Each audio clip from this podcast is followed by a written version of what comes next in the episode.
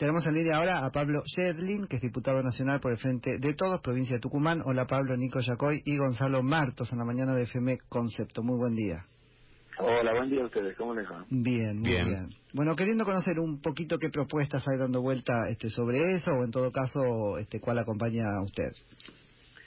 Bueno, ayer en la comisión hemos logrado un dictamen de un proyecto unificado. Había siete proyectos eh, de distintos, digamos, que tocaban el tema de alguna manera y hemos logrado armar entre todos eh, un proyecto unificado que es el que obtuvo dictamen y el que va a ir hoy a la sesión. Básicamente lo que estamos proponiendo en este proyecto de ley es una campaña nacional de concientización. Ustedes saben que el plasma de pacientes que se han recuperado de la enfermedad se puede y se está empleando bajo un protocolo estricto de investigación en muchos lugares del mundo. Sí. ¿Qué quiere decir que es un protocolo de investigación? Quiere decir que todavía aún no hay una evidencia suficiente para decir que es un tratamiento útil para todos los pacientes o para algunos pacientes en algunos momentos de la enfermedad, sino que lo estamos probando. De alguna manera es un, es un trabajo de investigación pero hay bastante evidencia, digamos, empieza a aparecer algunos casos en donde da la sensación de que es útil la lógica, claro. es que puede serlo. Nosotros, el, plasma de pacientes que se recuperan de enfermedades se usa en medicina hace muchos años. Los argentinos, en este sentido, hemos sido uno de los precursores con la enfermedad que se llama, hay una enfermedad argentina que se llama fiebre hemorrágica argentina, Así es. en donde un, un investigador argentino, el doctor Maistegui, usó plasma de recuperados para esto y, y después a partir de ahí eh, se, se ha logrado entender que esto era útil para ellos. Tenemos también, la, eh, qué sé yo, el tétano. Hay muchas enfermedades que usan esta lógica. Ahora, como esta es una enfermedad nueva, eh, esta lógica se está implementando a manera de ensayo, digamos, clínico, o sea, estudio, y lo que hace la ley en realidad es intentar promocionar que aquellos pacientes que sepan que han tenido la enfermedad y que se han recuperado, que son la gran mayoría, ustedes saben que el 80% de pacientes hacen una forma muy leve de la enfermedad, algunos inclusive casi sin síntomas, pero a pesar de eso todos generan anticuerpos, o sea, tienen propios defensas contra el virus. Lo que no sabemos es si esos anticuerpos se van a durar toda la vida o no, pero sabemos que todos producen anticuerpos. En Argentina hay más de 10.000 pacientes ya recuperados y lo que necesitamos es generar una campaña de promoción para que estas personas puedan acercarse a centros de, de donación de sangre y donen, donen sangre en forma voluntaria para que a partir de esa sangre obtengamos plasma de estos pacientes y podamos usarlos en este protocolo de investigación. Ese es el proyecto de ley, este diputado, que está acompañado por este, casi todo el arco político. Todos, sí, sí, en realidad no hay otro, porque en definitiva lo que hemos hecho es unificar siete proyectos de ley ayer en la comisión y ese es el, proyecto que está yendo a la sesión.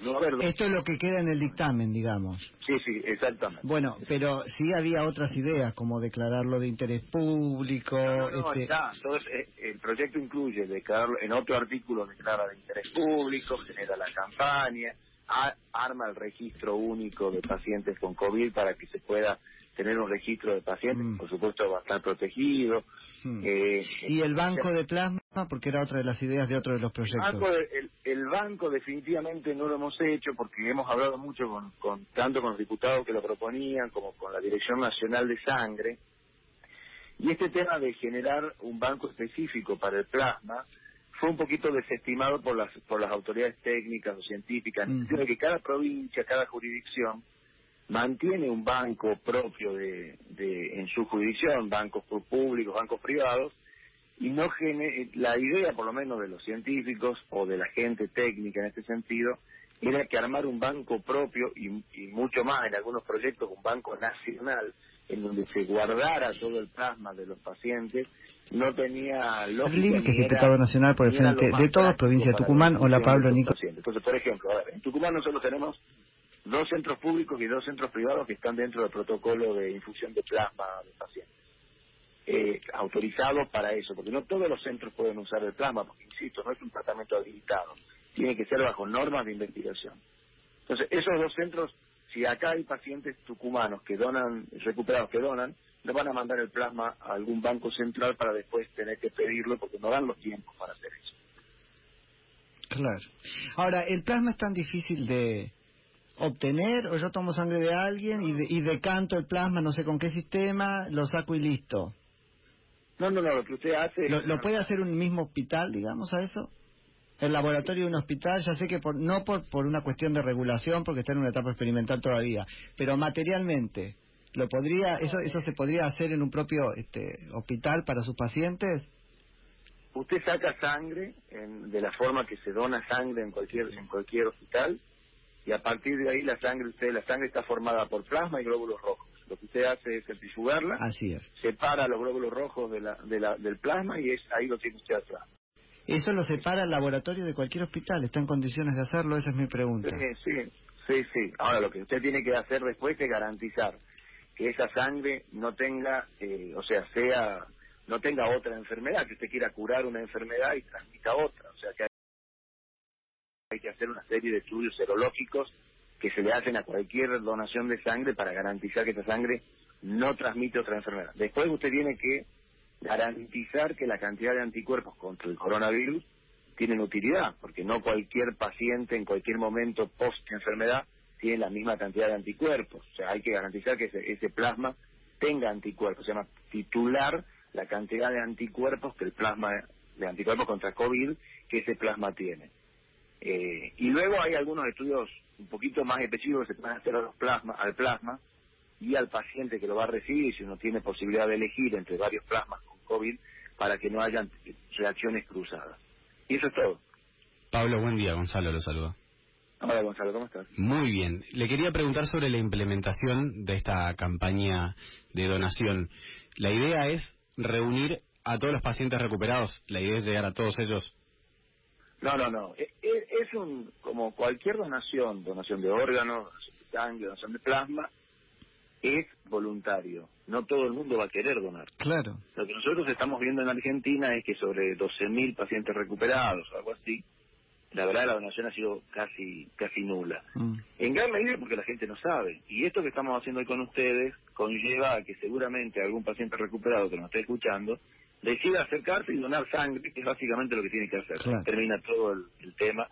Entonces hemos generado, digamos, algunos, entre comillas, incentivos dentro de los que la ley de sangre nos permite, porque ustedes saben que Claro. este tema tienen que tener mucho cuidado de no generar ningún ninguna cosa que parezca que estamos comprando sangre. ¿no? Eso, eso le iba a preguntar. ¿Qué, qué este, reglamentación está ahora vigente para una cosa como esta?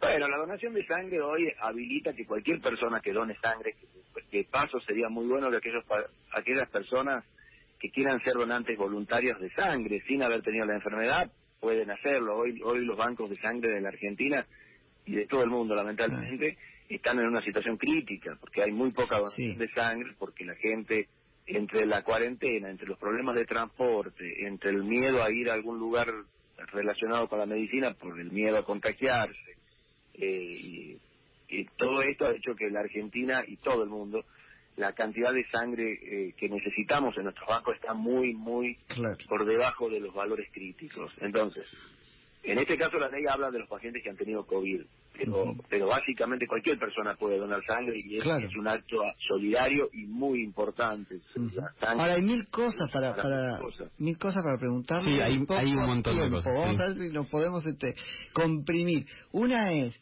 eso está muy bien, pero según la legislación vigente, este, más o menos directamente uno puede donar para tal persona sangre, ¿no? Tal persona se va a someter a una intervención quirúrgica, necesita tantos dadores.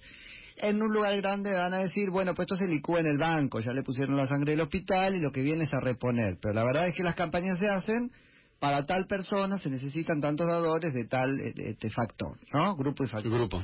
Ahora, uno podría hacer una analogía y si la ley vigente es esa, decir, bueno, muy bien, para tal persona se necesita la donación de plasma convaleciente. ¿Eso funcionaría? No, no, no, lo- la idea, es, es verdad que lo que vos decís existe, se llama donación dirigida, que es la, es la peor calidad de sangre que se puede obtener. Claro, de claro. sangre. También hay mucha gente que, qué sé yo, donamos, yo yo cada seis meses dono sangre, por ejemplo, pero, pero hay mucha gente que lo hace porque se puede hacer, se puede donar cada tres meses sangre. Entonces eso se llama donación voluntaria. Este, si esta campaña no sirve para aumentar eso, es mucho mejor. Ahora, lo de la ley puntualmente es, a estos 14.000 pacientes que han tenido enfermedad, se les va a promocionar a través de campañas, a través de esta nota, que se acerquen a donar sangre. Entonces donarán sangre y a partir de ahí eso generará una un, un pool, digamos, de plasma en los distintos bancos de todas las jurisdicciones que podrá ser usado bajo protocolos en aquellos pacientes que se decida o el protocolo vaya decidiendo que puede ser útil, pero no se va a poder hacer donación de plasma dirigida. Bien, tal vez la pregunta escapa técnicamente a usted, Pablo, pero ah, la donación sería más o menos en, la misma cantidad que eh, la donación voluntaria de sangre normal que conocemos, de medio litro más o menos. Ah, hay dos maneras de sacar plasma. Uno es la donación de sangre habitual, en donde uno saca una bolsita de sangre que está alrededor de, 500 centímetros, que es un poquito menos porque hay, hay anticoagulantes, etcétera, se sacará 400 centímetros de sangre. Y la otra posibilidad es generarlo por un sistema que se llama plasmafere, es una máquina donde uno se conecta, entonces los glóbulos rojos no salen del cuerpo, sino que circulan por un sistema, uno va sacando el plasma y, y los glóbulos rojos vuelven a entrar, que es un proceso mucho más complejo, que dura mucho más, dura 3, 4 horas. Pero en ah. general yo te diría que para la situación que hoy y el momento, la donación es exactamente equivalente e igual a una donación de sangre. Al final es más invasiva esta segunda que la primera, porque es como un poco una diálisis, un ortomolecular, una cosa así, te sacan y vuelven a meter. Eh, sí, sí, eh, no, no, es invasiva, pero pero uno puede donar mucho más, porque uno se usa para, para donar plaque, plasma, entonces se puede sacar un poquito más de lo que se saca en plasma del otro método. Pero, en definitiva, a la gran mayoría de los argentinos, para que quede claro, es una donación de sangre. Uno se acuesta, son 15 minutos, se pone una agujita en el brazo, se saca una, bolsita que está alrededor de los 500 centímetros, y ese día uno no hace actividad física y el otro día uno está recuperado y en los tres meses se puede volver a donar. Sí. Bien, yo entiendo... agujita, dice usted que fue este, ministro de Salud para concientizarnos, pero todos escuchamos, digo, es un procedimiento, no deja de ser este, una cosa un poco.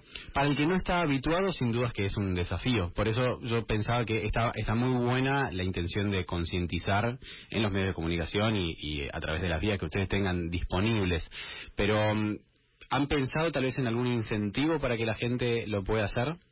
Bueno, la ley, la ley preveía, la ley de sangre prevé que uno el día que dona puede faltar al trabajo, digamos. ¿no? Claro, y una media luna te dan después. Sí, también es verdad. hay alguien que ha donado ahí alguna vez. Sí, sí, varias veces, sí.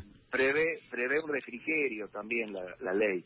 Bueno, en este caso, por supuesto, todas esas cosas se van a mantener y en, en este proyecto de ley hemos puesto que son dos días los, los que va a poder, digamos, de alguna manera, entendiendo que está complicado el transporte, la salida, también entendiendo que la situación de estos pacientes, de alguna manera que han salido de una situación, por lo menos, si no de crítica de salud, de, de bastante miedo por haberse enfermado de esta enfermedad, con todo lo que sabemos que esta enfermedad puede producir. Entonces, la ley prevé que sean 48 horas que van a poder tener de tiempo entre ir, donar y volver y, y volver a trabajar sin que se les descuente el día. Y también prevé que se los va a declarar de alguna manera ciudadanos solidarios. el Congreso ha decidido premiar de alguna manera en forma simbólica, mm. para mantenernos dentro de los contextos de la ley, pero en, que los argentinos le digamos a estos pacientes, todos aquellos que donan sangre, son para nosotros pacientes muy importantes en la Argentina. Pero estos, los que han tenido COVID y van a donar para tener plasma, serán considerados por el Congreso de la Nación como ciudadanos solidarios especialmente, tienen, un título así específico, que vamos a intentar que, bueno, entre todos, ¿Qué mochila les estamos cargando, pobre? O no se ciudadano, ciudadano honorable. Sí, porque ahora yo me podía, ahí entendemos un poco mejor, bueno, habíamos leído, pero entendemos un poco mejor, creo, con la audiencia, los contornos y las precisiones del proyecto, porque, bueno, este es un programa sobre análisis político y la pregunta que tengo que hacerle sobre la, este, primero que se pongan de acuerdo todos, a mí, lejos de, yo, viste, escuché por ahí una política de Estado, saltó la grieta, yo peor, ¿no? Pienso, bueno, entonces probablemente sirva para poco. Eh, pero lo que usted me dice, esto del, día tal vez haga la diferencia, ¿no? Más que la declaración de ciudadano solidario, en la mentalidad de la gente, digo. Pero, este, a ver, respecto de la utilidad de una campaña, ¿no? Para que no sea pura demagogia, porque la realidad es que estaría dirigido en un universo tan cercano, de cual ya tienen ustedes nombre, teléfono, ¿no? Sobre los recuperados, Claro. Bueno, otro tema que la ley genera es un registro de todos los pacientes que han tenido COVID, obviamente con, guardando los datos, con haciendo caso a, a los cuidados absolutos de confidencialidad. Pero el, el, ese registro de pacientes se genera que obviamente puede orientar un poco mejor la campaña de promoción. Eso es verdad. Diputado, bueno, este, charlaríamos otro rato, pero tenemos que seguir con el programa. Usted con su día, muchísimas gracias.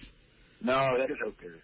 Es el diputado nacional por Tucumán y presidente de la Comisión de Acción Social y Salud Pública de la Cámara de Diputados de este, la Nación, Pablo Shetlin, ex ministro de Salud de la provincia de Tucumán. Concepto 95.5. Periodismo NFM.